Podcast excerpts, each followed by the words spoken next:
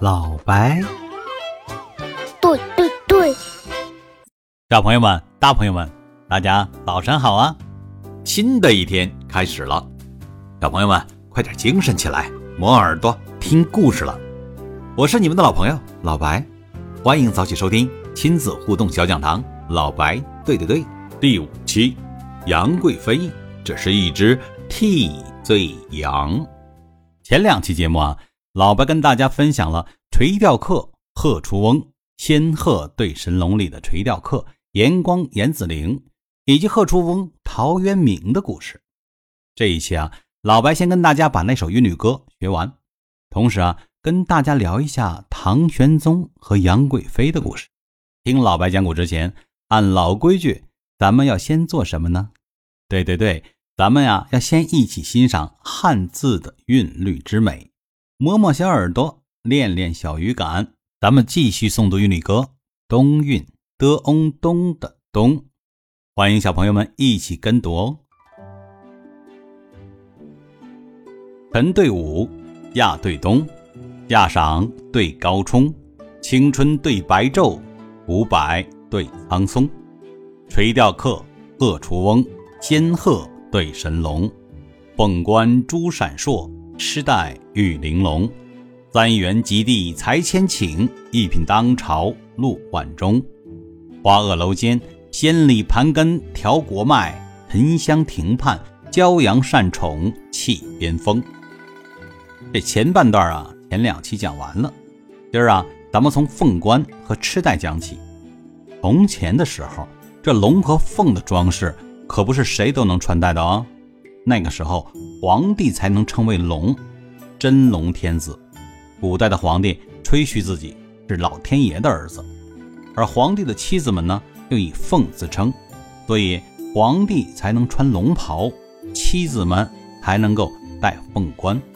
普通老百姓要是敢这么穿呢，有可能就被治一个大不敬的罪名，要杀头、掉脑袋的。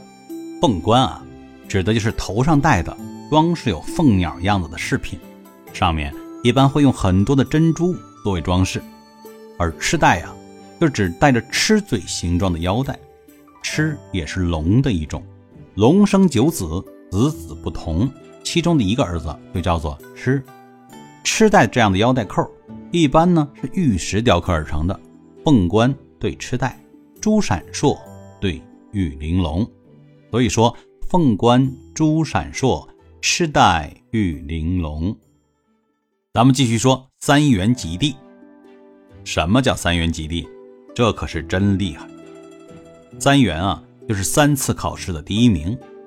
第一次考试叫乡试，第一名叫解元；会试的时候，第一名叫会元；到了殿试的第一名，小朋友们肯定知道，对，殿试的第一名叫做。状元，如果三次都拿了第一名，才能称为三元及第，这是古代读书人最高的荣耀了。三元及第的人，才能肯定特别广阔。千顷是面积的单位，就是形容一眼望不到边际那么广阔。所以说，三元及第才千顷，这样的人才，当然可以去朝廷里当一品大官啊。古代的官员讲品级，数字越小，官越大。像县太爷在古代称为七品芝麻官，芝麻大小的小官而一品呢，就是朝廷里最大的官了。一品当朝对三元及第，才千请的人，当然值得给他禄万钟了。禄，俸禄，指的就是官员的工资。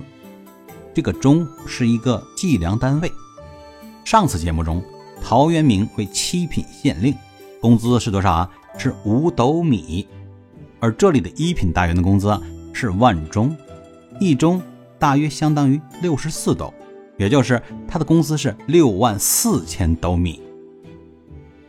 这么一比啊，这一品大员的工资比那七品芝麻官的工资是不是高了特别特别的多啊？不过才千顷嘛。当然值得这么高的工资了。好，继续。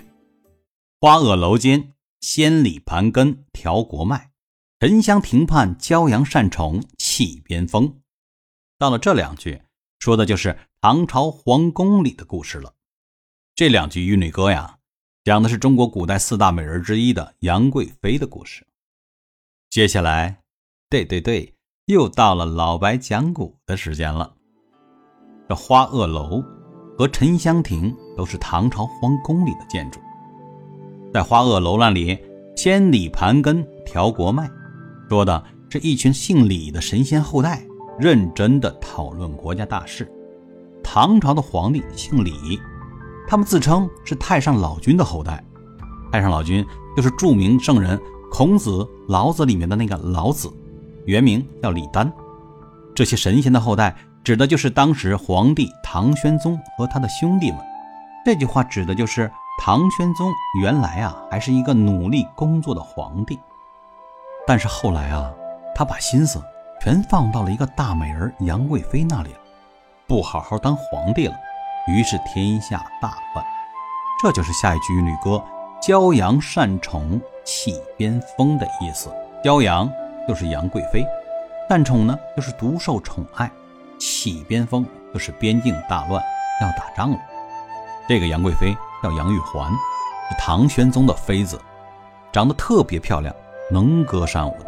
关键啊。还特别懂事儿，特别贴心，所以皇帝唯独喜爱她一个人。要说这唐玄宗有多宠爱杨贵妃呢？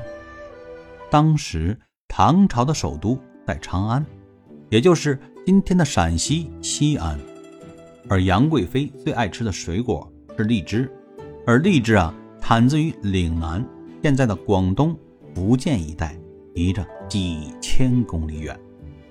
唐代可没有飞机、高铁这些现代化的交通工具，那么杨贵妃怎么才能吃到新鲜的荔枝呢？那还是皇上有办法呀。这边啊，把新鲜的荔枝打好包，交给一个人，骑上马就狂奔，直到马和人都没劲儿了，马上就有另外人和马等着，直接接上。就这样，跟接力跑似的，一个人传一个人，一分钟都不带耽误的，几千公里。用上无数人和马的拼命接力，才能让杨贵妃吃上新鲜的荔枝。有一首诗这么写的：“红尘一骑妃子笑，无人知是荔枝来。”说的就是杨贵妃远远的看见了有一匹快马狂奔，卷起了滚滚尘土，马上就乐了起来。没有人知道这么折腾，只是为了给他送新鲜的荔枝啊。这件事儿是不是已经代表了当时皇帝对杨贵妃那是真的宠爱呀？现在的荔枝里面还有一个非常有名的品种，就叫妃子笑。它的名字来源呢，就是来自于杨贵妃的这个故事。杨贵妃与唐玄宗的故事特别的多，到今天呢还拍成了无数的电影电视剧呢。老白现在就不展开来讲了，咱们回到这句。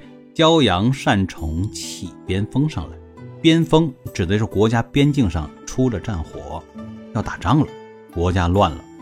说的是后来唐朝的一个姓安的，一个姓史的一起造反，史称安史之乱。这也是大唐盛世开始走向下坡路的起点。这句话吧，其实挺无耻的。凭什么说由于皇帝唯独宠爱一个女人？就弄得天下大乱。不过这句话代表了一大部分古人的错误观点，“红颜祸水”。红颜啊，指的是特别漂亮的容颜，意思挺直白的，就是说漂亮的女人是祸水，是很多混乱的根源。这是非常的不客观。但是为什么会有这样的说法呢？出了事情，总得有人承担责任吧。而且这种事情一般都是皇帝出的，让皇帝担责，这些人可不敢。那时候人是不敢指责皇帝的。而古代女人呢，实际上地位不高，话语权很低，是最好的替罪羊人选。大家知道替罪羊为什么叫替罪羊，而不是替罪牛啊、替罪马之类的吗？话说，战国时期有一个王。叫齐宣王。齐宣王有一天看到一个人牵到一头牛从面前走过。齐宣王啊是一个很细心的人，他发现啊，那头牛的表情特别凄凉悲苦，隐隐带着泪滴。他就很奇怪啊，就把那个人叫住，问他：“喂，站住！寡人问你，你牵着这头牛要去干什么呀？”呀，回大王，咱们的心中铸成了，要去杀了这头牛，取它的血去祭祀啊！啊，这怎么成？这头牛又没犯什么错误，怎么能这样对待它？我不忍心看它因为害怕而发抖的样子。大王，您真的是太仁慈了。那么，咱们就再不用活的动物祭祀新铸成的钟了吧？哎哎哎，那怎么成？怎么可以不祭祀钟呢？嗯，去找头羊来代替牛吧。啊，找头替罪羊。啦啦啦啦，我是一只羊。啊，替罪羊。这一个故事就是替罪羊这个说法的由来，指的就是替别人背锅，帮别人受过。所以说，杨贵妃就是一只替罪羊而已。中西方文化呀，有很多相通的东西，在西方也有类似的故事，区别仅在于，在西方的故事里啊，羊是替人赎罪的。不过也叫替罪羊。话说回来，咱们以后还要学习古文、古文化，能学到很多有用、有价值的知识。但是啊，也会接触到很多本质错误的老旧看法和认知，例如重男轻女啊，例如这种红颜祸水啊之类的，这些都是我们要小心分辨的。好了，故事讲完，进入到今天的亲子小任务时间。今天的小任务啊。